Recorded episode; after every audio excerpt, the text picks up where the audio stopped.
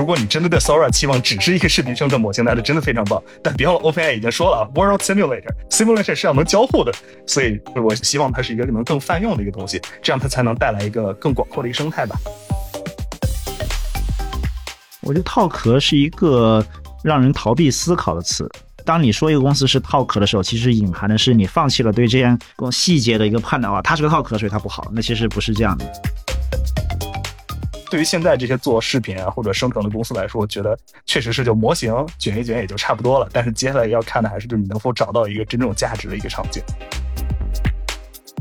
我一直打比方，巨头是一个火车。啊，你你如果在火车轨道上跟它比谁跑得快，你是肯定比不过的，而且它的这个动能巨大，它会把你撞死。但是你在火车外边，它很难去脱离它的轨道去跟你竞争。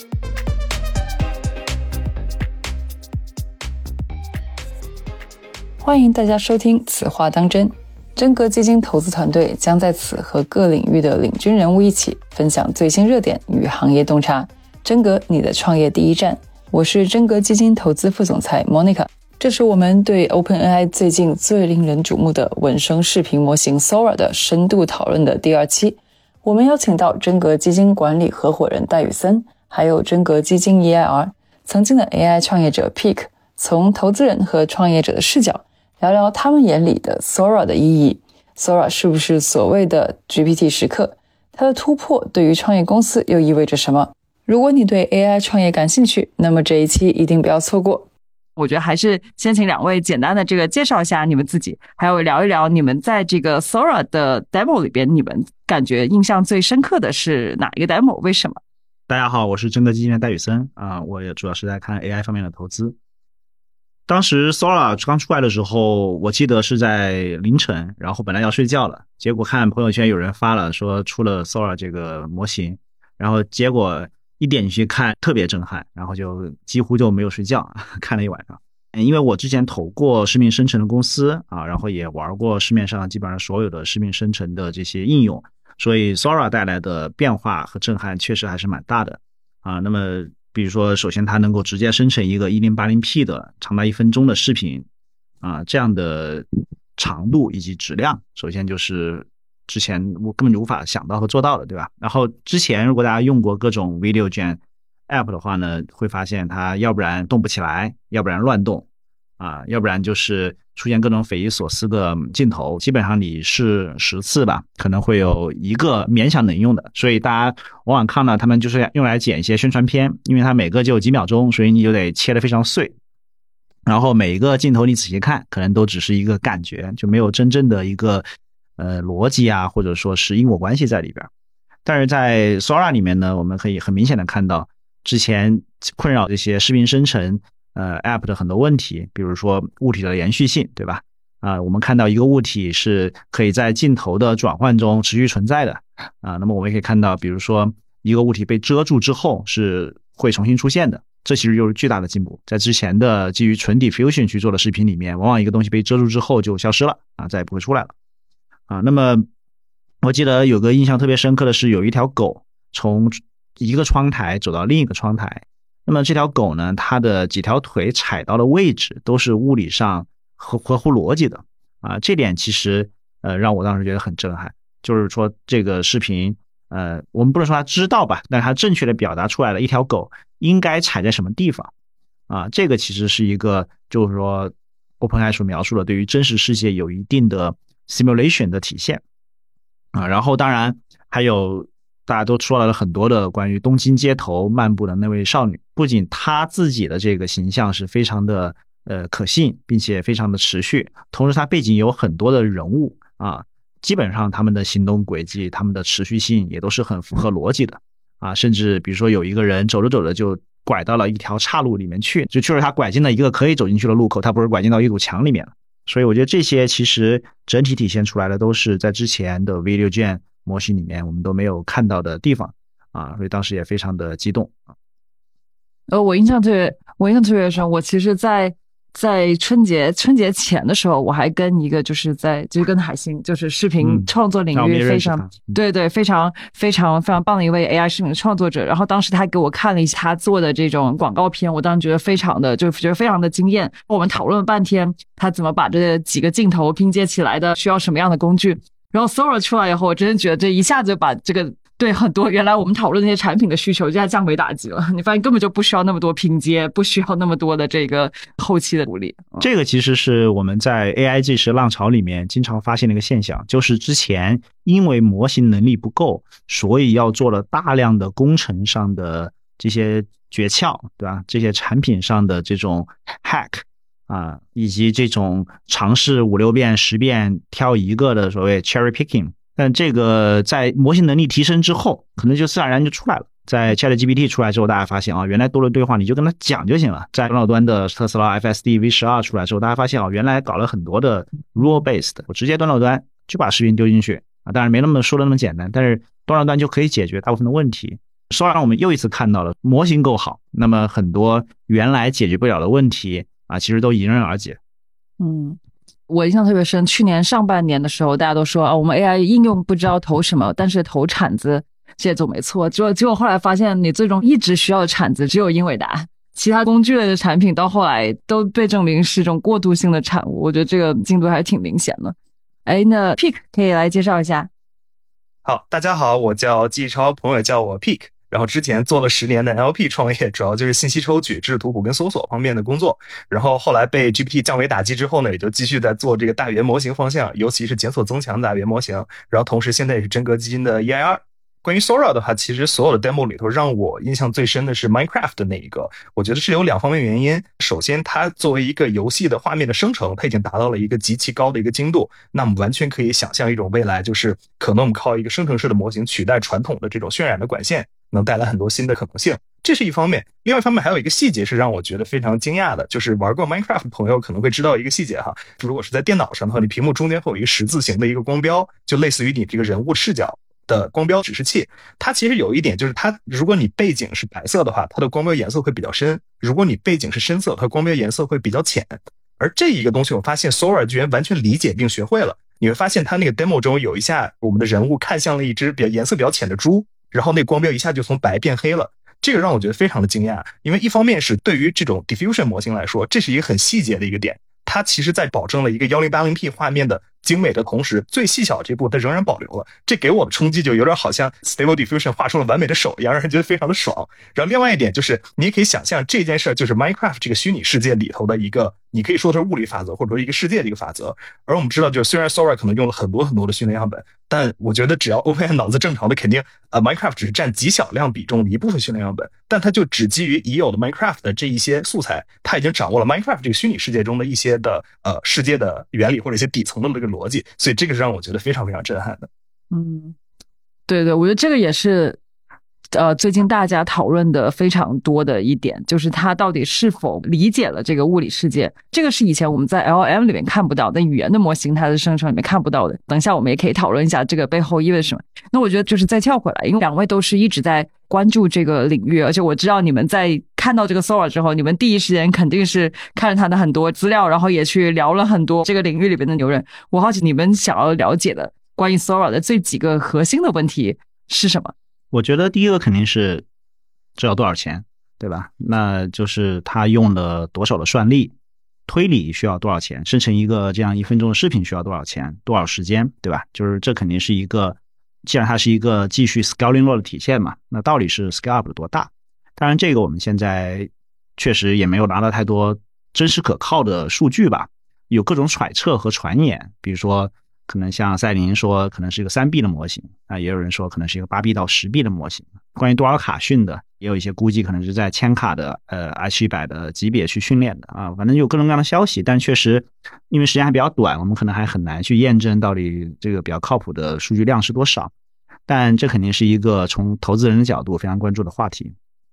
第二个就是说，在算力之外，那就是数据。体验它体验的效果这么好，清晰度这么高，并且像刚才这个 Pick 说的，像 Minecraft 这里边，它把这个游戏的画面以及一些细节都渲染这么好，它是不是用了很多他自己专门采的专有的数据，还是说基于一些公用的这个数据集啊，或者说 YouTube，还是说他自己专门做了很多收集？包括像我们的朋友金凡啊，他也说，哎，是不是用了很多 UE5 这种游戏引擎生成的数据，因为在这里面有的这个画面，比如说大家说那个有个吉普车在山路上开的画面，看上去就很像是一个类似于神秘海域啊，或者是什么 GTA 里边的那种风格，那种越间视角，对吧？所以这边数据上有没有一些独特的东西？这个也是一个关系到大家怎么去学习、怎么去模仿，甚至超越的这个过程。第三个，也就是这是最大的这个亮点，就是它作为一个叫做 World Simulator 世界模拟器，因为这是它的 Tech Report 也相对比较简单。那么对于这个世界模拟器，它哪些场景能够模拟的比较好，哪些模拟的不好？比如说当时我记得涌现那篇 paper Jason，他其实是给了很多个例子，可能上百个关于涌现的例子，对吧？那这次对于物理上 simulation 的涌现，我觉得我们看到的是很不过瘾，对吧？有没有更多的例子，更多的呃优势劣势的分析？啊，其实这里面我是非常好奇的啊。当然，因为现在也没法去用 Sora，所以现在这两天都只有看 Tim 啊、Bill 啊他们的在 Twitter 上，他们偶尔有回应用户发的 prompt 生成的视频，就看那个解渴。如果能够上手玩到的话，那可能会有这个很多新的问题能够冒出来。嗯，对，那 Pick 来聊聊，你觉得你最关心几个问题？就刚才宇森讲了很多投资人视角，我就补充一下，从产品的视角，我会关心哪些吧？我想了一下，可能是两个大的方面。第一方面就是推理速度的这个问题。现在除了 OpenAI 的人以外，我没有人去真正用过 Sora，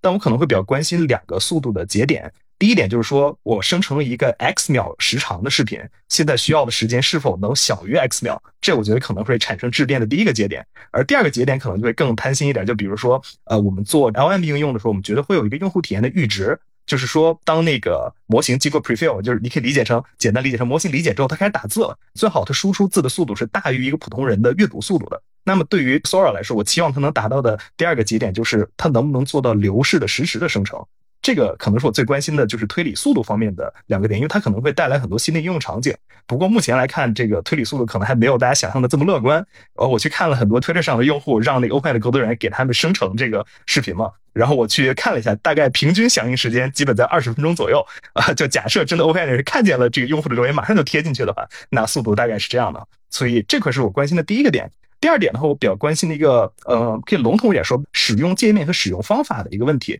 就是我们现在已经看到 Sora 展现出了非常多就是很好的性质，无论是你说世界模拟，还是就单纯的视频生成的质量。但是如果我们想象一下，就是 Sora 拿给所有人用，无论是用户还是开发者，如果使用界面还是像我们就见惯这种纹身图那样，我输入一段文本，然后你给我生成一个视频，或者去单纯的把视频去延长的话，那其实很多事情对我们来说不是特别的方便。比如说，如果我真的想去利用它的世界模拟或者物理模拟的能力，我该怎么办呢？我是去拼一个新的视频让它去补完呢，还是用文本再去再去调用？所以这个其实是我更关心点，就是我如何能去 invoke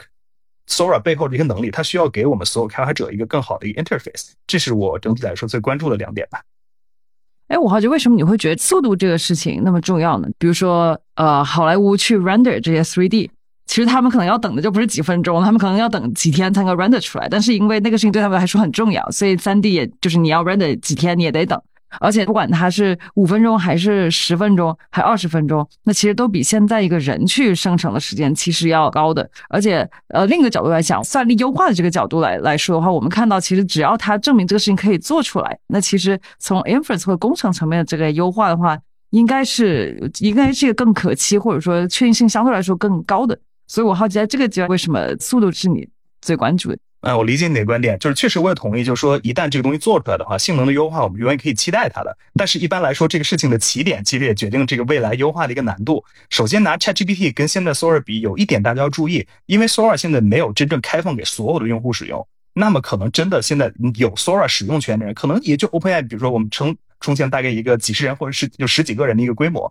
在如此的并发压力下，如果仍然是要二十多分钟才生成一个的话，那未来大面积的铺开给无论是 C 端的用户还是给更多的 To B 来说，那这个成本其实是非常高的。因为别忘了并发会带来你需要更多的 replica 部署更多的资源，而 Chat GPT 其实上来就是咱们普通人在接触到的时候，它已经很火了。我们看到它已经在一个较高的并发的压力下，仍然能达到一个让人满意的一个速度，这是呃。第一点，然后第二点就是你刚才讲到像好莱坞的离线渲染这个概念嘛，这个确实是这样。但是因为好莱坞的离线渲染现在只服务于最顶级的这一些好莱坞的影视的这个制作的这些这些人，而未来我们还是希望 Sora 能去服务更多人嘛，所以就回到了刚才提的第一点，就是说我们对于它的速度期望一定是要基于一个能大面积铺开之后的响应速度。然后第三点就是我刚才讲到的一个质变的一点，我相信就是简单输出就是实时吧。因为我觉得，如果我们把这 Minecraft 这个 demo 变成一个可控的一个东西，那它某种意义上来说，就从生成视频变成了生成游戏。而游戏就是 real time rendering 最重要的一个领域嘛。那么我们一定要达到不是现在几分钟一个视频，而是一秒多少帧的这样的一个级别。嗯嗯，理解理解。哎，那我相信你们这这几天可能大家也看了很多各路大神的这个猜测，你觉得有哪些让你们觉得对你们？帮助比较大的一些信息，或者跟你的这个理解相比，你觉得有哪一些可能被大家低估或者或者高估的一些一些事情呢？我跟很多在 AI 里面比较领先的学者和创业者聊下来呢，我觉得普遍大家还是觉得这个时间上大大变快了。嗯，因为就是大家都预期到，就是下一代的这个视频生成模型可能都会有很大的进步啊，但是没想到这么快就看到了啊，这个我觉得是普遍得到一个很大的反馈。然后第二个呢，就是说，大家普遍也反映，在基础的模型架构啊这些方面，并不是有特别大的 surprise，就并不是说大家说哇，他怎么做到的啊？大家发现哦，DIT 加上这个 transformer 作为这样一个基础的呃架构，嗯，所以这个倒是没有超出大家太多的想象啊。但是呢，就是基于这样一个已知的大框架进行 scale up 带来的效果却这么好，让大家不由得又去感叹说，scaling law 还是被低估了。就是并不是说要有一个模型的翻天覆地的变化，而是说基于一个已经不错的路径，把它继续 scale up 啊。但是这个继续 scale up 可能也并不是说只是靠花钱就行的啊。因为第一，从目前得到一些信息来看，首先并不是说他花了说极其多的钱啊，说几十亿美金去做，相反很有可能其实并没有那么多钱。那关键是说这个怎么样知道正确的去解决这里面的很多工程上的 know how。啊，这个训练上具体怎么做的细节，可能才是最关键的。而这个 know how 呢，可能现在就掌握在很少数的人的脑子里边啊。包括说你有没有一个能够支持你进行很多不同训练尝试的 infrastructure，对吧？帮助你去尝试，因为可能是试错试出来的嘛。啊，所以这个过程中的话，实际上也是对于 OpenAI 现在作为这个方面的领头羊有更深的这个敬畏啊。因为呃，如果这只是靠钱就能解决的，反而还好了。你就发现说，好像不只是要钱，还需要很强的人、很强的 know how、很强的资源啊。那么，这是我觉得就是说，之前大家就觉得被低估的啊，高估的。我觉得，当然，我觉得可能很多这个媒体也是越来需要有噱头嘛，就是说啊，这个物理规律都被终结了，这个这个谁谁谁又要失业了。我其实觉得，这个肯定还是在短期还是高估了。很明显，呃，它能体现出来的对这个世界物理上的模拟，还是在一个比较初级的阶段。啊，这肯定还是需要时间，需要大量的改善的。这个，并且呢，是我确实也觉得，它是不是这条路就能够走到最后？最后真的，大家把它当做一个世界引擎或者世界模型吧，这个词儿最近也被用烂了，对吧？啊，其实 OpenAI 也没有说它是世界模型，他说的是一个 simulator，是模拟器，但是可能是模拟器也有不同的级别嘛，那可能有很高级的，可能很低级的模拟，所以在这里边。我觉得大家可能一步又想到了非常遥远，说整个又黑客帝国了。我觉得这个又又肯定属于高估了。这里讲的世界模型跟讲跟这个 Young LeQuinn 讲的世界模型其实还不是同一，其实还不是同回事儿。其实我理解大家就说，哎，他是不是真的理解这个这个世界，对吧？啊，但实际上我一直在想的就是说，理解世界的底层规律才能够。真实的做出来大量物理行为嘛？比如说猫显然不会这个牛顿定律或者什么这些物理学，猫也能够很好的在这个世界里面去 navigate，去这个抓老鼠，对吧？那这个中世纪的人类，他们相信地心说一样可以航海，一样可以做很多事情。就是哪怕说我现在我会牛牛顿力学，牛顿力学也并不是世界的真理，它也不是 ground truth，它也只是个近视，就是。我们并不能说一个人不会牛顿力学，他甚至是个文盲，他就他也可以开车啊，他也可以干很多事情。所以，并不是说一个 AI 一定要知道这里边的那个真实的模型是什么啊，他才能做很多事情。相反，他通过很多经验去实现很多对世界的 manipulation 操纵啊，对世界的理解，他可以正确预计到啊，比如说我扔一个杯子会碎，这个不需要学习牛顿力学，你看过好好多这个杯子碎的这个这个例子，你可能就知道了。对，所以我觉得这里边实际上到底世界模型是什么，以及它需要了解到什么程度，我觉得都是很值得去探讨，甚至有的时候会到一个哲学的层面。比如说我昨天发了个朋友圈，我就说，那我我们人类也不能生成这样的视频，对吧？我们在脑子里边去想象一个画面，也也肯定是漏洞百出的，肯定是时间不长的，肯定是不精确的。那为什么我们对于我们自己有所谓的世界模型这事儿又这么确定呢？对吧？可能我们也跟 AI 一样，也是在 hallucinate 啊。我觉得这个是不是又回到你提到那个背锅的这个理论，因为我在想说，我们看到了它能够做出一些理解物理世界的这个办法，但是我们要又很想去去证实它是不是真的模拟理解了这个物理世界。但你想，当你看到一个婴儿，他能够知道接下来接他去接一个，比方落下来的一个苹果或一个玩具的话，你不会想到那个婴儿去跟你解释说他我是不是真的理解了牛顿力学，所以我才知道那个玩具会会会掉下来。机器人的这个模拟啊，理解这个背后的这个可解释性，对吧？我们才要想要去利用它。我们对人没有这个 expectation，是不是因为我们知道即使他不能跟我解释很清楚，但是他如果做不到的话，他是可以背锅的。我我觉得这个其实是两个方面。第一个方面就是说，因为我自己是人，我认为我自己是 accountable 是可以负责的。实际上也不一定啊，可能比如说我现在在讲的所有东西，可都是我在 hallucinate，其实也是我在 predict next token。我们认为，既然我是有理性的，那他也是人，所以他大概率也是有理性的。这是一个就非我族类，其心必异的这么一个事情啊。第二呢，就是说人确实可以背锅。我当时开玩笑说，我说。如果我去学驾照，对吧？一个教练看我开了半小时车，他就认为啊，你会开车了。但我们看这个自动驾驶公司已经开了几百万小时车了，我们还说，哎，那不行，我还不能给你驾照。为什么？第一个就是说我我们还是不知道它是怎么 work。第二就是说，那我有驾照，我出事了，那我是要赔款甚至要坐牢的。背锅是人类的，跟 AI 现在最不一样的地方，AI 还没法背锅，现在还不能把那个程序员给抓起来，当然好像也不合理。所以那这个就导致说，我们虽然看 AI。没有故障能开了这么久的车，我也没法给他发个驾照。但我看一个人开半小时没事儿啊，你就可以就可以发驾照了。所以这个还是挺不一样啊。但这这有点扯远了哈。嗯嗯。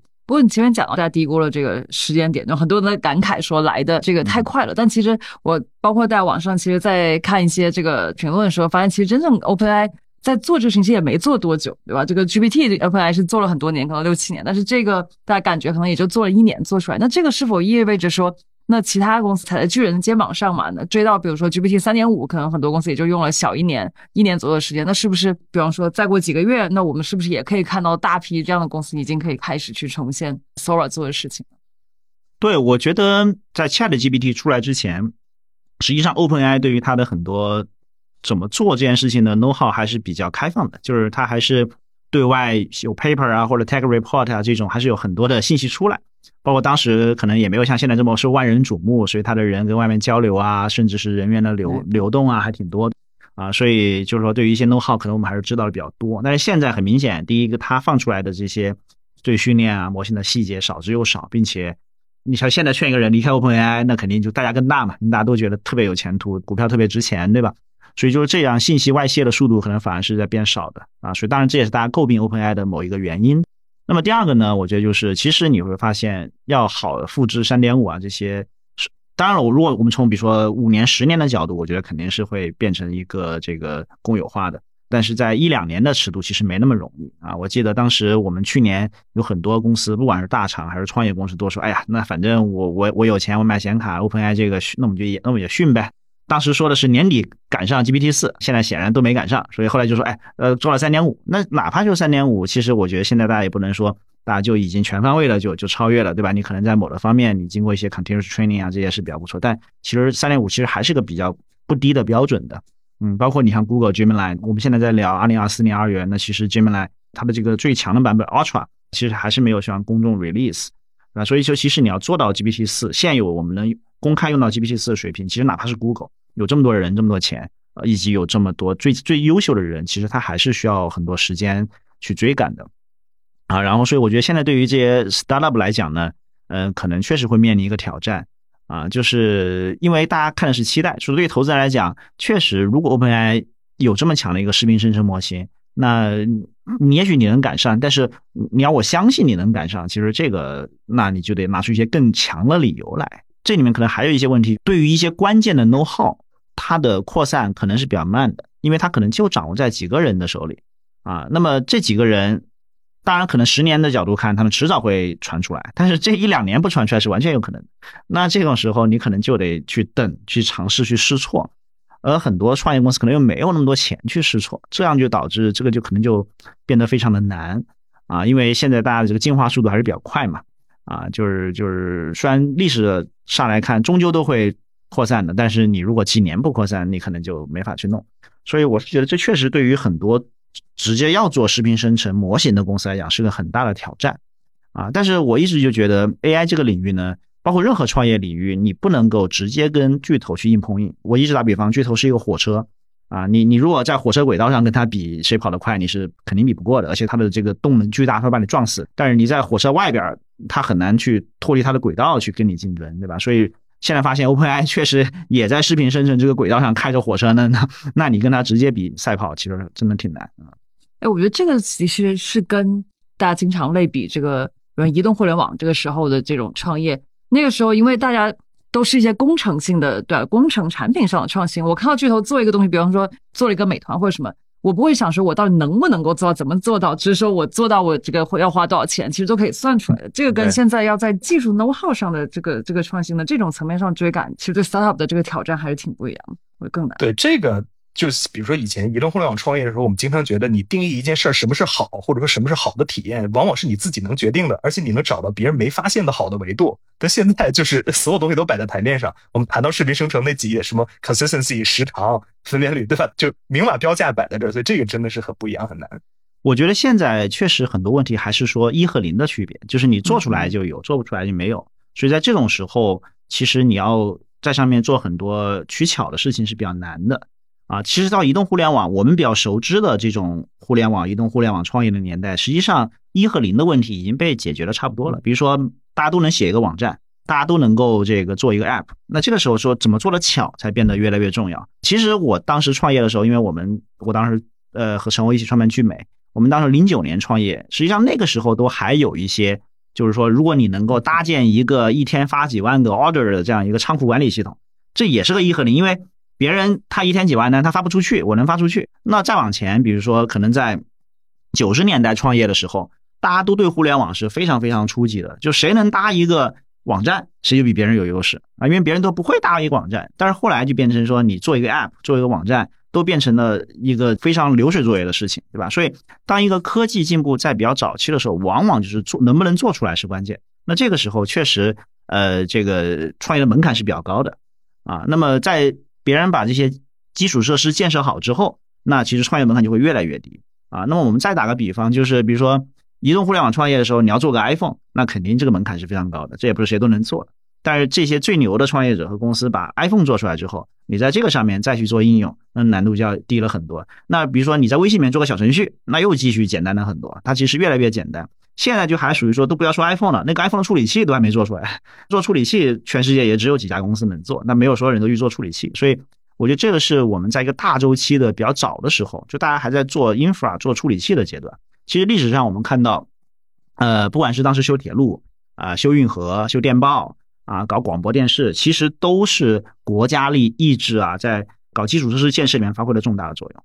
啊，所以，所以这个里面其实甚至都不只是一个纯工业界的事情，很多时候都是国家来去建设。所以在这个时候呢，确实大力出奇迹啊很重要，确实啊国家意志这些都很重要，这确实头部公司会有很大的优势啊，我觉得这也是可以理解的。就它还没有到百花齐放的时候，现在还长那个树干啊，还没到开开花的时候啊。哎，这让我想到，其实 Google 当年好像他们还得益于当时美国不是有一段时间是。基建的这个大跃进，然后建了很多光缆嘛，对，然后后来很多都闲置了，所以当时 Google 起来的时候，他们能够非常非常便宜的把用起来很多当时闲置的这光缆的这种这种这种基础设施。历史上每一次科技革命都会带来基础设施建设的爆发，基础设施建设的爆发最后都会导致泡沫，就是大家觉得这个科技太牛逼了，所以我要建特别多的基础设施，然后这些基础设施总有建完的一天。然后建完那一天呢，那个基础设施的公司可能就会泡沫破裂，就会让大家亏好多钱。但是没有这个泡沫，就不会留下这么多的基础设施，从而让后面在上面做应用的人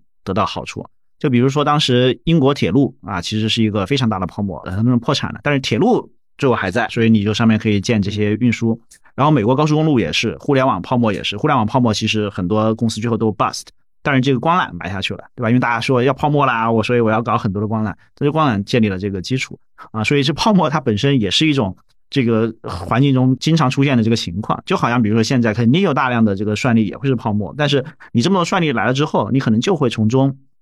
诞生出一些你没有这么多算力做不了的，所谓涌现的事情。嗯，所以英伟达这个这个芯片还没有 还没有足够泡沫是吧？这还没有过剩。对我一直认为就是这个。这 AI，但但这个话题有点远了，这属于二级市场的话题了。但我是坚定的相信 AI 会导致巨大的泡沫，巨大的泡沫会有巨大的机会，但是同时也会有很多钱是肯定会被浪费的。但是从风险投资的角度，从这个科技创新的角度，因为你不知道哪些钱不会浪费，对吧？就好像投广告的人说，我知道有钱会被浪费，但我不知道谁会浪费，但我知道我不花钱就肯定什么都没有。所以我们没办法去精确的知道哪些不会被浪费，我们只能说，我们希望没浪费的钱变成一个大东西啊，只能从这个角度去思考。我们希望能够投到在这一波这个泡沫破裂中能够存活下来公司，然后在下一波起来的时候再抓到下一波的下一波的公司。对，关键就是说你泡沫下面要有啤酒，你不能全是泡沫，那那那就不行。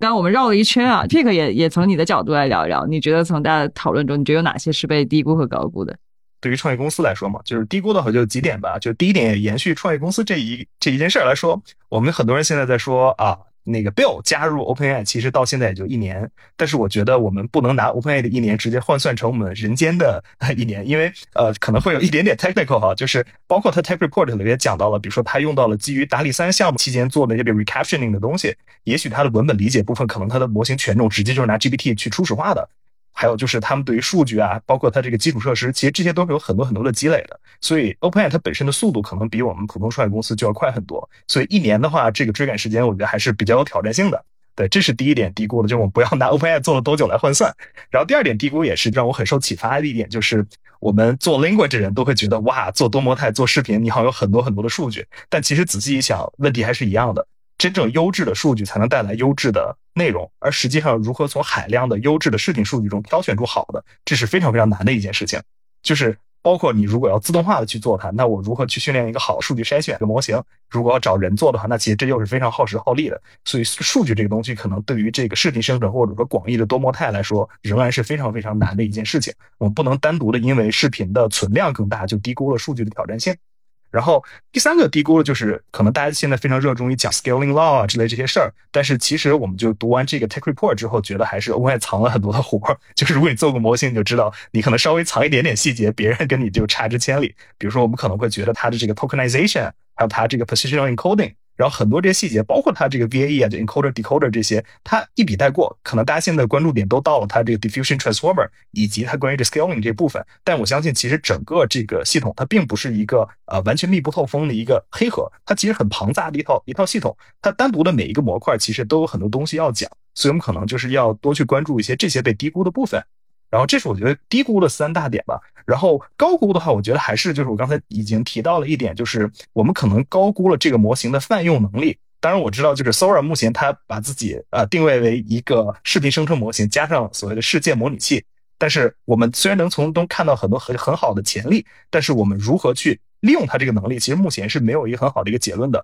但这块就有一个很危险的一点，像之前雨森也经常讲到，就是现在 AI 的能力其实是在突变的，它往往不一定是连续的。我们也许要想象一个最坏的这种情景，就是说，Sora 它展现它对世界无与伦比的这个理解能力，哎，但我就是展现给你看，你就是不能操控我。我们很有可能会遇见这样的一个局面，而最后真正变成一个非常泛用、非常可控的一个世界模拟器的，它可能不是 Sora 这条路线，而是另外一条路线。这我觉得也是完全有可能。嗯，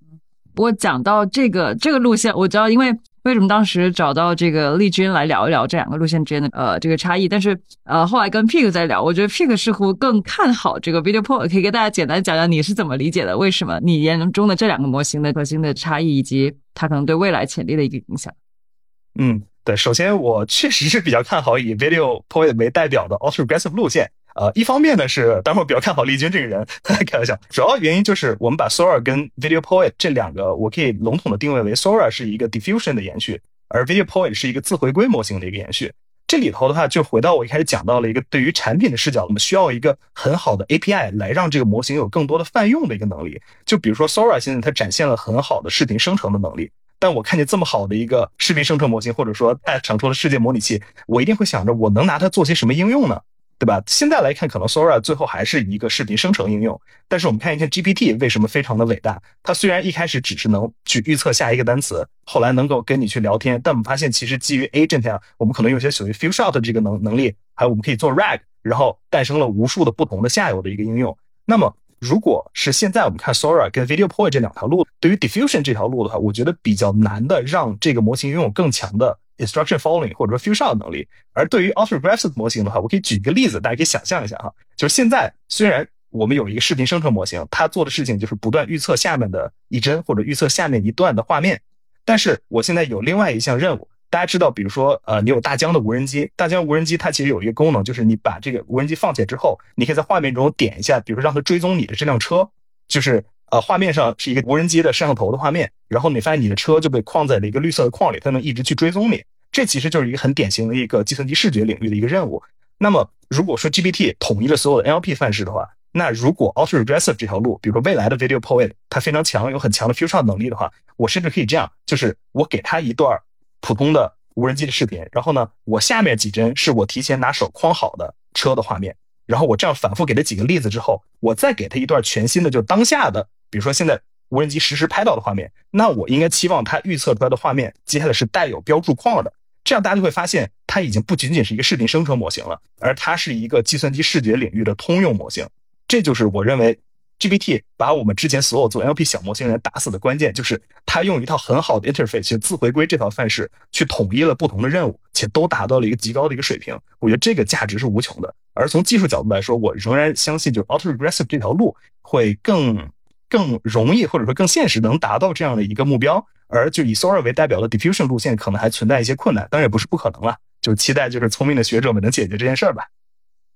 就是你会觉得说，其实像 Diffusion 它的确更重在这个生成本身，所以丽君也说，他觉得他自己最最惊讶的是他最后生成的质量啊、consistency 这些东西。但是其实，在真的这个底层来看的话，它是否其实对于这个呃模型、对于这个语义、对于这些一些规律这个理解能力，其实还是 Transformer 这个。的潜力未来会会更大一些，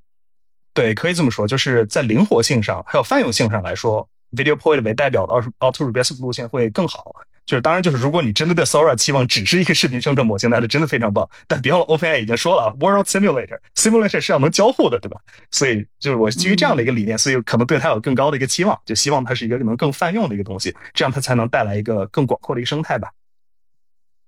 对对，就后来我跟我跟丽君，我跟丽君也聊，然后我们就聊到那个就是视频生成的这种，比如说电影生成的这种场景嘛。因为电影生成，我们现在能够看到，虽然说这个这个 Sora 可以生成的生成很好，但是你想从一个电影的角度来说，比如说我想要先把我的人物，或者说游戏来说，我想要先把我的人物设定好，我想要把一些脚本这个这个先先控制好，然后再基于这来去生成，或者说基于一定的这个基础来去调整。那其实这个像你说的，有点像视频生成领域的这个 RAG。其实是在，其实是在这个 Video Pro 这种以 Transformer 为主的这种模型上，你就更 AR 为主的这种模型下，其实更容易去去实现一些。嗯嗯，我觉得这个还对，这个还挺有意思。我所以我觉得模型的确还有很多这个我们还没有探索到的地方。不过刚才你讲到，就是基于这个去做 RAG，包括这种其实比如 G GPT 能够基于它去做 GPT Store 了 GPT S，其实这个就会就是让我想，我们我们其实这两天我们在讨论一个问题，就是。到底 Sora 是不是视频生成的这个 GPT 时刻或者 Chat GPT 时刻？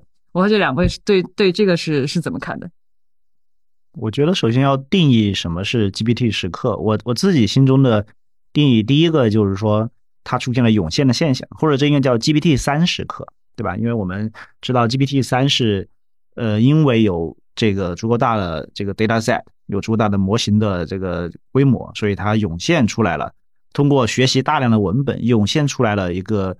看上去是比较像 reasoning 的能力啊，然后大家基于这个去发现这是一个通向这个更有能力的模型的路径，对吧？那我觉得 Sora 从这个意义上来讲，其实还是蛮像的，就是它像是一个嗯，通过对大量的视频的数据的训练，然后涌现出来了对于真实世界的一些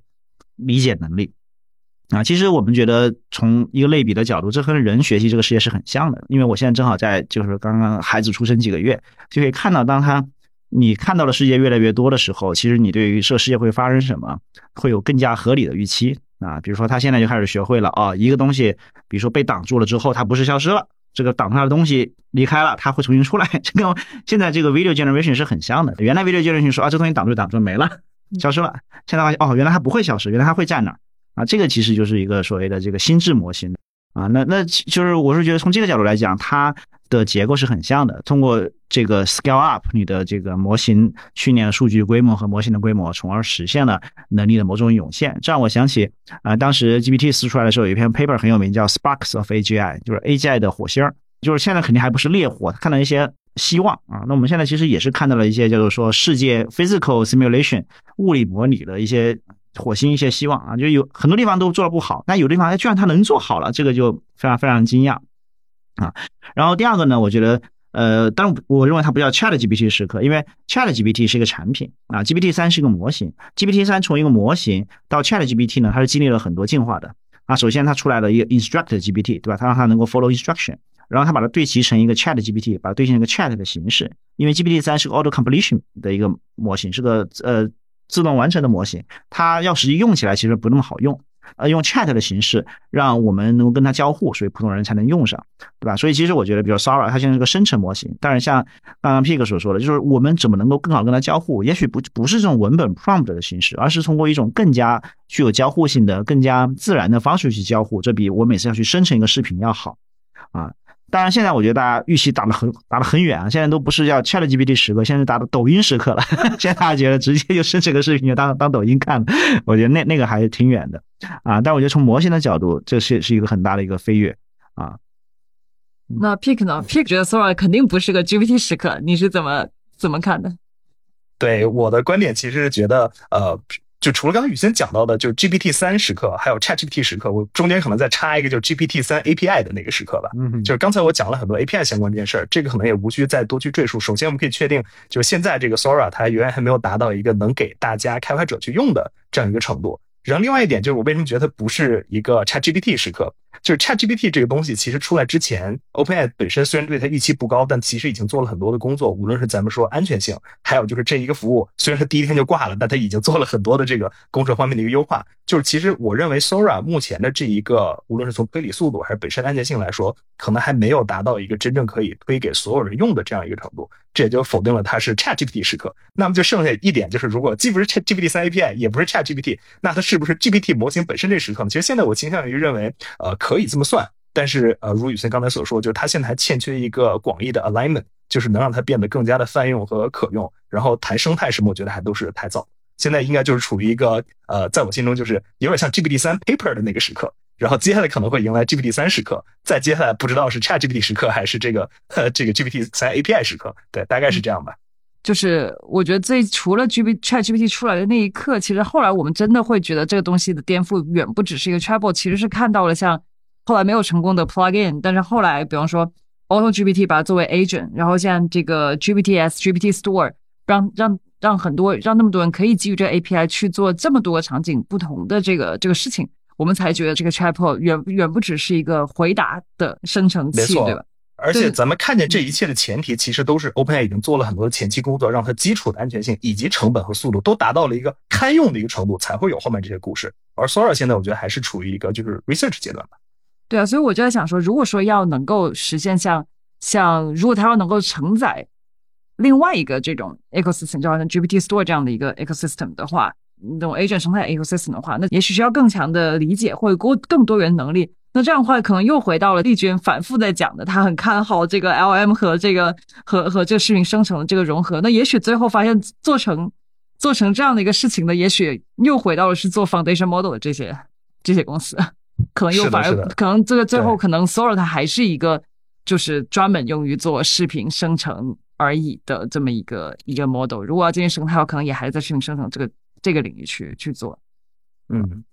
那如果那既然我们讲到这个产品的话，刚才其实其实讲到对于创业公司的这个这个影响，我觉得这个也是大家很关注的一个一个话题嘛。那你觉得对于就是对于这些在做视频生成的这些创业公司，除了大家的这个第一个反应想说。OK，我也要做一个跟 Sora 一样 一样强的模型，这个效果也要跟它一样好。但是我们也说了，这个 Sora 它并不是一个一个产品。那大家觉得说，那 Sora 出来了以后，对于我们去思考，到底视频生成需要一个怎么样的这个产品？这里边又带来了哪些新的挑战和哪些新的这个机会呢？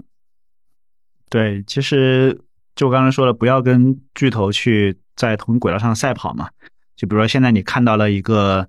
英伟达对吧？你第一反应应该不是说我也来做个英伟达，而是说英伟达已经普及了，我怎么上面做一个好玩的游戏，或者做个 UE5 啊？所以我觉得确实像 Simon 他们他之前在一次 YC 的闭门会议中说的，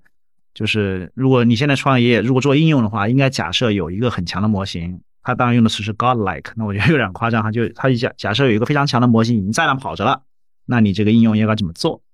啊？所以我觉得还是可以基于它上面去做很多具体的应用，对吧？呃，而不是说我要来来个 Sora 啊，因为大概率这事儿第一很难成，第二我觉得也很难得到足够的资源去做。对于创业公司来讲，嗯，那之前的那些就是在 Sora 出来之前。这些做视频生成的创业公司，我可以理解，那个时候大家还在怼模型，所以说都还没有到拼产品的这个阶段，是吧？我觉得是的，就是其实因为我们也投了做视频生成公司嘛，其实我的看法就是说，这种当然会对他们产生负面的影响，但是这个时候一个创业者怎么去思考这个问题，怎么去应对这种挑战，就是一个很体现水平和这个思考的时候，对吧？因为这种事情总是会发生的啊。尤其是这事儿，如果大家都觉得重要，那一定会有很厉害的人砸很多钱去做。如果你不是那个恰好最厉害的那个团队，那你要做什么啊？我觉得那有那有的时候就是及时转型，其实很重要。嗯，那有很多这个创业者，我觉得大家都要想要做应用，但是很多就是刚才雨森这个观点，我想有一些创业者也许会说，我基于这个 GPT 的这个 API 去做，那很多人都会说我是个套壳公司。如果说我是基于别人的的一个视频生活模型做，我会不会也变成一个套壳公司？那怎么看这个套壳？这个事情，我觉得套壳是一个让人逃避思考的词，就是因为你只要不是自己训 foundation model，你都可以说它是套壳。但是当你说一个公司是套壳的时候，其实隐含的是你放弃了对这样更细节的一个判断啊，它是个套壳，所以它不好。那其实不是这样的，对吧？因为从某种意义上讲，每个 app 都是一系列。比如说这个 iPhone 上 API 的套壳，对吧？你抖抖音也是一系列这个 API 的套壳嘛？抖音并没有生产 iPhone 给你用，对不对？所以，所以那其实我觉得套壳这个词儿，首先是让人减少思考的啊。第二个呢，我觉得就是呃，在这个时候，如果你做的事情的大头就是单一模型的性能，那我觉得这个确实可能是比较难的，对吧？如如果这个百分之八九十的价值都是由这个模型的操作创造了啊，但比如说。就随便举个例子，假设比如说你的应用是几个不同公司模型的结合，那可能这就是单一模型公司它很难做的，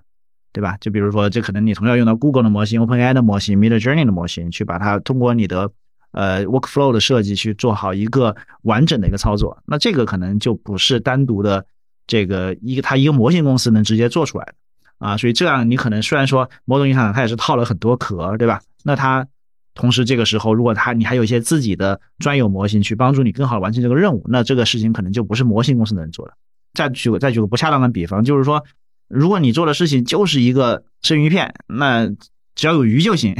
那这个就那可能那我是卖鱼的，我就很容易做，对吧？但如果我要做的其实是一个是一个是一个很复杂的，是一个水煮鱼，对吧？那我还得有很多的佐料和厨艺啊，所以就是你不能只做生鱼片型的创业公司，就我就只要有鱼就可以了啊。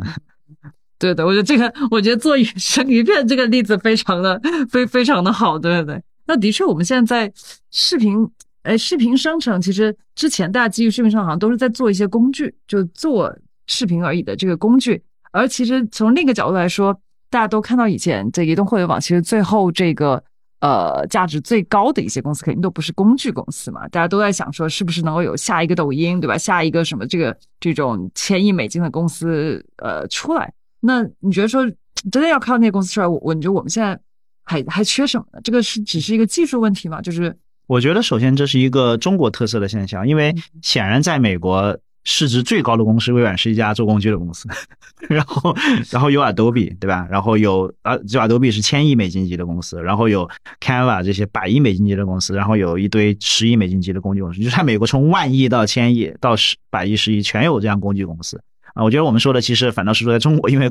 各种原因嘛，就是做工具做 SaaS 很难收到钱啊啊，当然。这个这个，所以我觉得，首先，如果从全世界角度来看，做工具其实并不是不赚钱，并不是做不了大公司，啊，那第二呢，就是当然也有人说，那 Adobe 现在是不是又要被挑战了？你看 Sora 出来当天。就是第二天，Adobe 大跌七个点。大家说你，因为之前 Midjourney 出来，对吧？然后 Adobe 就大跌，说这个这个你要被颠覆了。后来发现，哎，好像没有被颠覆。然后又出来了 Firefly，然后这个又涨了，然后又涨了。大家说，原来 Adobe 是 winner，这个这个不是 loser，因为因为说你也有对吧？虽然现在 Firefly 单独产生的收入好像还是零，但是大家说，哎，没事你又没事了。现在说你原来又有事了，因为 Sora 要要要要要把你颠覆了。其实我觉得现在。这个在 AI 这个时代，我觉得我们首先还是看增量，就是它增加了什么东西，对吧？而不是说要颠覆，因为它都很早，并且你说一个东西要被颠覆，你是需要很多假设的，对吧？其实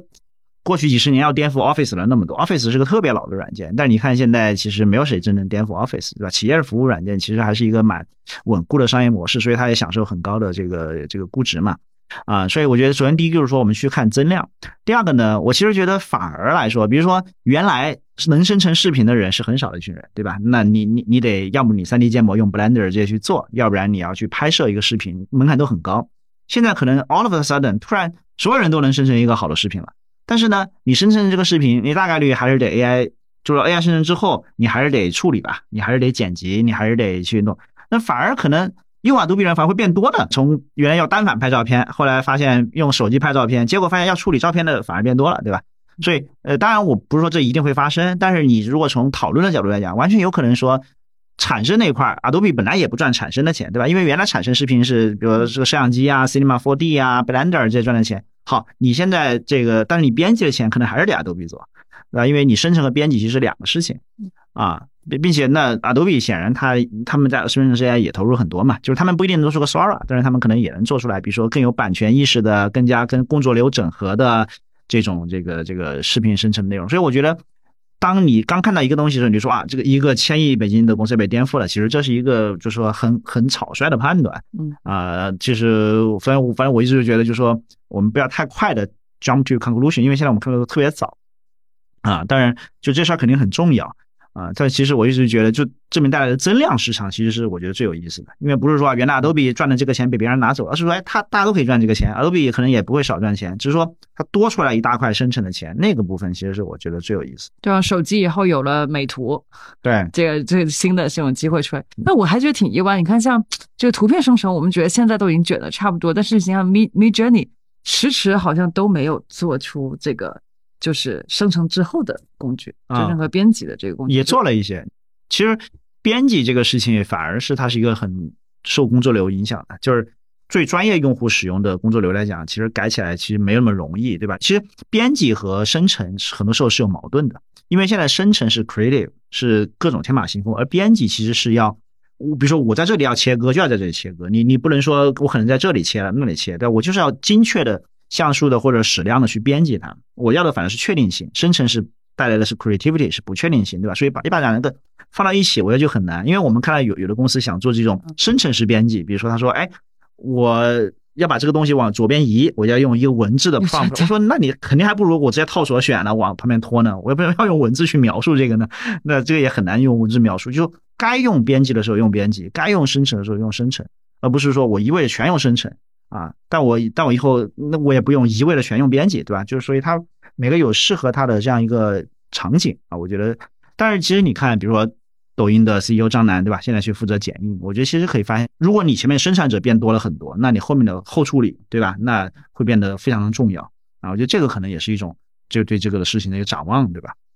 对，刚才宇森聊的 Adobe 的时候，我们之前虽然没有聊过，但那个 s o 出来 Adobe 大跌的，我马上就加仓了很多。我到不一定第一天买，可能还要跌几天。我会持续加仓，我会持续加仓。对，因为主要是这样，就我跟之前一些就是做这个内容创作，尤其做动画的朋友专门聊过这个问题。就是其实咱们都不说动画这么专业领域，我们先说一个大家更熟悉的，就比如说抖音或者任何这种内容平台。虽然这些生成式 AI 让普通人对吧水平一下提高了。但其实，真正对于顶级的创作者来说，如果你只给他 AI，你想象一下，你把抖音的这个拍摄按钮给去掉，换成了一个只能用 AI 生成的按钮，那其实你对于顶级创作者来说，你在降低他们的实力。所以我刚才逻辑跟雨森非常像，就是你应该让更多的人通过 AI 尝到了内容创作甚至内容创作变现带来的甜头，然后他们很快会发现，我还是逃不了 Adobe 这个这一个真正的专业的这个工具。所以未来它应该扩充了很多顶级的制作者的这个数量。然后另一方面，刚才讲到像编辑啊之类这些东西，这块我觉得也是对于创业公司来说很重要一点，就是呃做这个视频啊这些东西还是得有行业 know how。刚才我不是讲到，就是我跟做动画的人去聊过这个点吗？我们之前见到很多人，这个想创业做，无论是给动画还是影视做，比如分镜，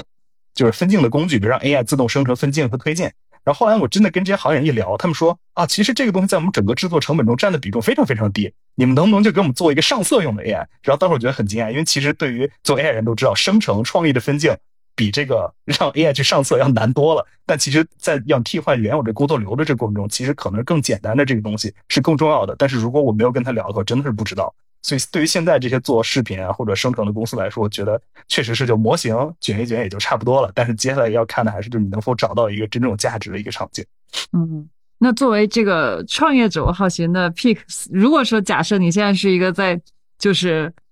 这个做视频生成领域的这个创业者，你看到了 Sora，你会你会 你会做些什么？对，假如是我的话，其实现在这个问题就特别像，比如说二二年底、二三年初，你要问所有做 LP 的人这个问题，对吧？就看见 ChatGPT 你会做什么？然后现在我们可能也有一年的一个经验，所以如果是我的啊，不构成投资建议啊，就我可能就会觉得，呃，我现在会看一下类似于呃，针对特定影视、影视或者说视频制作流的一些资产的管理，因为就 Sora 这个东西，你可以想象一下，它模型很强，但它的易用性绝对不高。你如果给这帮人再抛出一个类似于 Stable Diffusion Web UI 这个东西的话，其实一方面对他之前的工作流影响会很大，另外一方面这个东西你的学习成本也很高，所以我觉得我可能会做一套资产管理系统，但我不一定会单独的做成一个全新的产品，我反而可能会蹭 Adobe 的车或者蹭 Blender 的车，我会去给他们做一套比较好的一个整合的一个东西，这可能是我的一个想法，就类似于插件这种思想吧，先从轻的开始做。嗯嗯嗯，有意思。哎，那其实讲了讲到这个的话，我们的确也感觉到现在，你看，虽然说有那么多视频生成的这些 startup 在几，可能去年就去年就开始做，甚至也取得了一些这个这个叫用户啊融资上的一些进展，但很快这个颠覆式的这个产品还是 OpenAI 这样最头部的有最多资源的这些公司出来。那现在尤其是大模型，我们看到的其实也是这些最头部的。大厂也好，这个 startup 也好，那我好奇就是，那这个对于接下来这些最 startup 的这些公司，呃，意味着什么？觉得这个时候对于一个创业者来说，应该怎么去呃，在这个新的这种 AI 的这个时刻，应该怎么去思考创业从零到一中的这个节奏？我觉得其实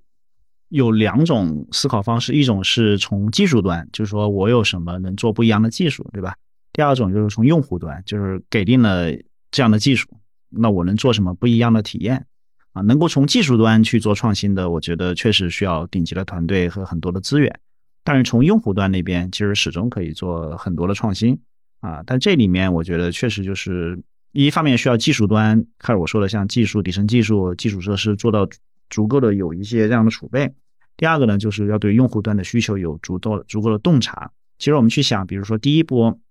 移动呃互联网的应用，比如说雅虎，对吧？其实一上来就是杨致远他要上网，然后他发现他不知道哪些网站要去，所以他自己给自己做了一个导航，然后然后他就是发现这网站越来越多，越来越多，然后把它公开，让别人也觉得很有用，对吧？就是他这里面他没有说发明任何新的技术，所有的互联网的技术都现成的，但是他找到了一个好的场景，然后这打开了这个。用就用户使用，你从某某种意义上来说，它就是个终极套壳，对吧？它都它都没有可可套，它就是一个它是个列表，对吧？其实毫无技术含量啊，当然肯定还是有技术含量，就是但是就是说从现在角度看是没有任何技术含量，对吧？但是不妨碍它成为雅虎，曾经是个千亿美金公司，对吧？呃，所以我是觉得在这个时候，如果是一个应用创业者，其实还是要在到底 AI 能解决用户的什么问题上去下功夫，也许。你就是拿你的，就拿一个已有的模型，真的解决了用户的一个关键的痛点，然后通过比如说品牌效应、数据飞轮、用户的社交关系这些去形成一个护城河，对吧？啊，我觉得其实就包括 Adobe，Adobe 其实你说它最开始的时候，它就针对我要编辑图片的人做了一个工具，对吧？就是它也没有什么任何那时候的什么呃顶顶级的技术或者秘密，对？但是你做了久，形成了行业标准，形成了口碑，用户形成了习惯，迁移成本很高。哎，那你就就形成了现在的千亿美金的 Adobe，对吧？当然讲的比较简单，实际上肯定还有更难的地方了。但就是说，它并不是说它要做什么底层的突破，它还是找到了用户的场景需求。我觉得这一点是始终是做应用没变的啊。所以，但我觉得之前有很多人他没有去在这个用户的需求端去下功夫啊，同时他又做不出来顶级的模型，在中间你就很尴尬。打了另外一比方就是。你要做一个好吃的菜，对不对？你第一个就是你有顶级的食材，对吧？我就是日本 A 五和牛啊，那那怎么做都好吃，稍微煎炸一下。就是现在可能就像 Sora，对吧？我有个顶级的模型，我就随便做个界面 啊。第二种就是说，比如像张小龙这样的顶级产品经理，对吧？反正大家都是那个这个这个普通的蛋炒饭，他的蛋炒饭就是 做的最好吃啊。那么就是这就靠厨艺，对吧？就是同样的原材料啊，但我的厨艺特别好。我能把它做得特别好，所以你要不然原食材也不好，你的厨艺也不好，那那可能就很平庸。所以我觉得这里面 有没有这个这个这个厨艺啊，变得就是其实有没有对用户的需求的洞察、产品的这个打造、工程的这个能力啊，就会可能变得很重要。当然，现在可能还是要说谁有食材谁就比较厉害的阶段 啊，那那那可能就厨艺还不能发挥出来，这也有可能。哎，但我也观察到一个一个有意思，就是大家经常会就是最近的一些讨论，我觉得，比方说我们会觉得在 AI 的创业，我们会看到很多生意。就好像很多这些看上去很简单的，你说 Talk 可能真的就是一个 Talk 的这种产品，好像上来它也能有一些用户，然后能些能够挣一些这个快钱。比如说可能像我觉得去年像 Lensa 对吧，像 Lensa 这样的给你做一个这个，我不知道妙鸭算不算是这样，但是我觉得比如 Lensa 这种很典型的一个这个波形出来，然后就走了很多这种生意。但是大家好像觉得，哎，这个生意到哪一个能够真正变成一个大的这个公司？感觉这个是大家在纠结一个点。然后另外一个我觉得很，我觉得可能跟之前很不一样的一点，说这现在好像大家特别讲究。能不能收费？就以前我们比如说在移动互联网时候，我做一个什么天气 app，对吧？做一个什么，没有人会问你啊，用户会不会愿意为你这个这个付费？但好像现在我们好像特别，不论创业者还是投资人，似乎都很都特别看重这个。我好奇，这个是一个在比如说在模型推理还没有足够优化，是一个一个短期的一个现象，还是我们怎么去理解现在的这个现象？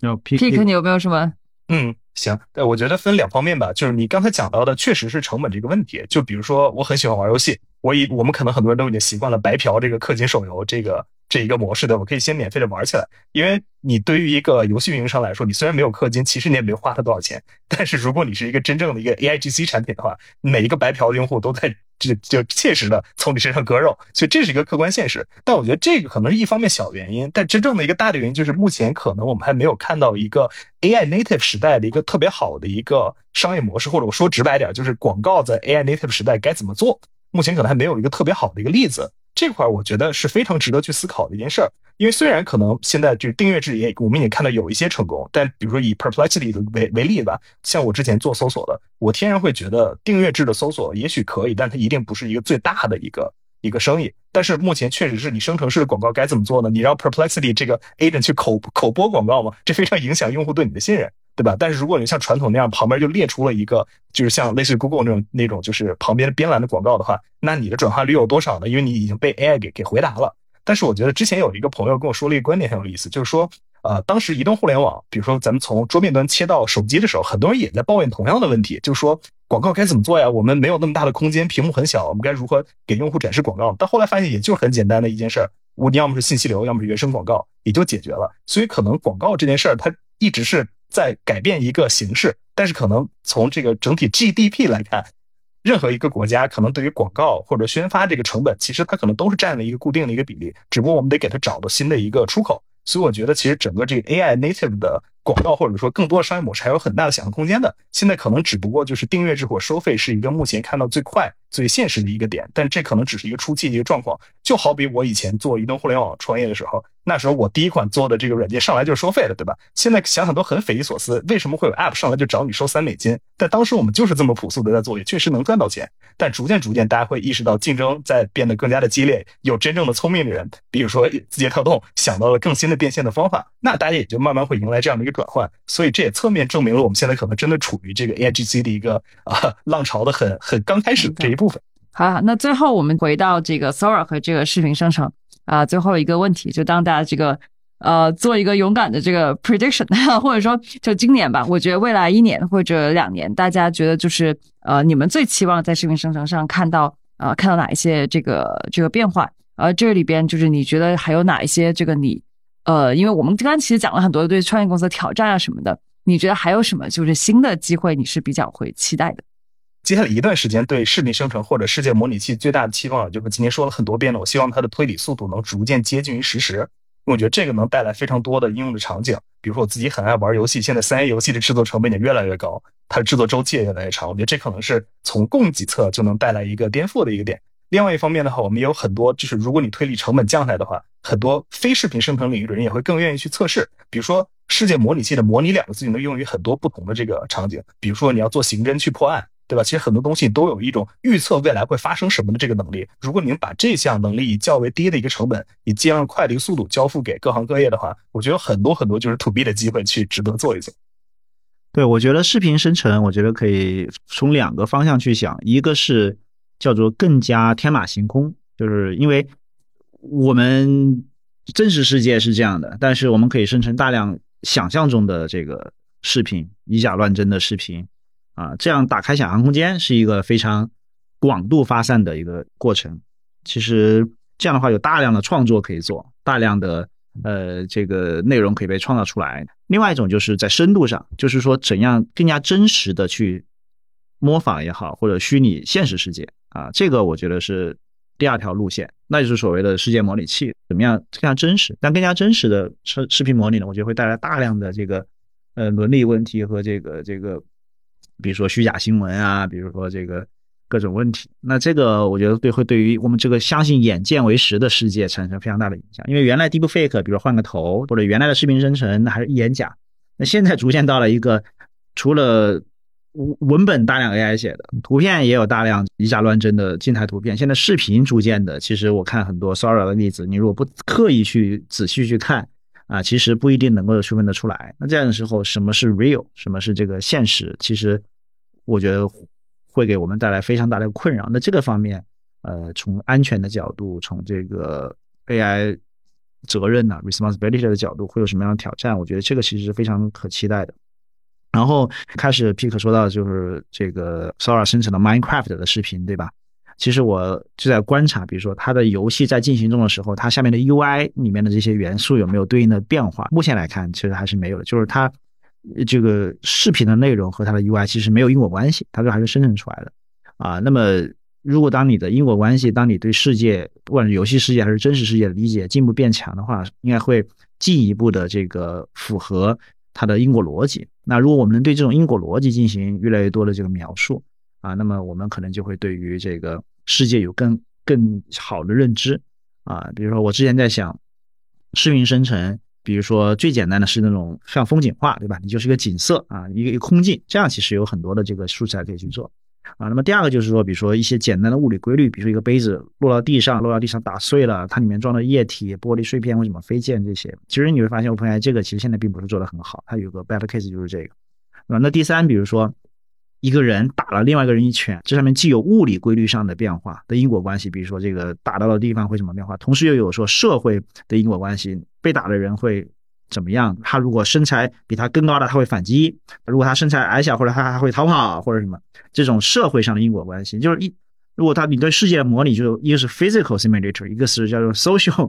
这个这个 simulator 吧，就这所有的这些东西，其实都是说你是不是能够构建一个可信的真实的世界的反应。就是我们人无时无刻在做这样的预测。假设我们看一个人跟一个人打架，我们会说，哎，他大大概会怎么样？这其实就是一个这个我们对于世界有这样一个模型的这样认知。所以我非常期待，呃，接下来我们在这种因果关系上能看到更多的突破。那你说这个我们最。期待这个很终极目标的这个世界模拟器，假设它真的实现，那到时候会带来什么呢？这个意味着什么呢？我觉得我们对于 reality 就是现实的定义和认知就会发生很多的变化。其实我们都经历过，比如说我们八零后在小时候都觉得写在书上的就是对的，后来发现其实不是的，书可以乱写。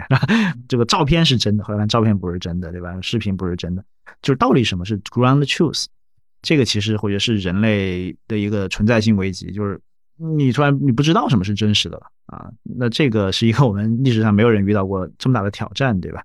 啊，这这个可能是就这不一定是个机会，也许是个危机哈。但是我觉得这是个非常大的变化啊。我们从产品投资，包括社会都要为它做一些准备吧。嗯，我觉得世界模拟器这个东西，如果真的非常成熟的话，再结合我刚才讲的就极快推理速度的话，我觉得这可能是能给所有人类节省生命的一个东西。就比如说，如果你真是一个万能的模拟器。我现在我给给定一个事件的开始，比如说我在做一个实验，我给你好这个初始这个条件。如果它这个世界模拟器能以现实世界比如二十倍、一百倍的速度去模拟的话，那其实真的就把我节省了很多这个人的这个生命，可以并行的模拟很多未来的发展。我觉得这个东西有点像一个全知全能的一个，哎，这只能用神来形容吧。就是如果你真能够准确的模拟一切的话，那我觉得每个人的生命会被大量的节约，这可能就好的一面。就刚才雨森讲了恐怖的一面，我觉得这是好的一面。然后就看这两方面如何去制衡吧。哈，又上升到哲学层面的这个东西了。我本来以为大家会说新一代的抖音或者机器人什么之类的，果然这个已经涉及到已经远超过这个技术或者一个产品的范畴了。可见，我觉得 AI 每天还在日新月异，我们永远都要准备着贝塔这个经验。好，也非常感谢两位今天的时间，我们也期待我们在也许明年这个时候或者今年年底的时候，我们可以看到这一些新的进展来回顾我们今天的很多理解和展望。好，谢谢各位。好，谢谢，拜拜。好，谢谢，拜拜拜。作为投资人，我们对于这个领域的理解还在不断的进化。希望当下这些思考对大家有所启发。AI 和纹身视频是我们非常关注也非常看好的领域。如果大家有好的创业想法，欢迎与我们建立联系。同时，也欢迎大家在各大音频平台订阅我们的频道。此话当真，我们下期再见。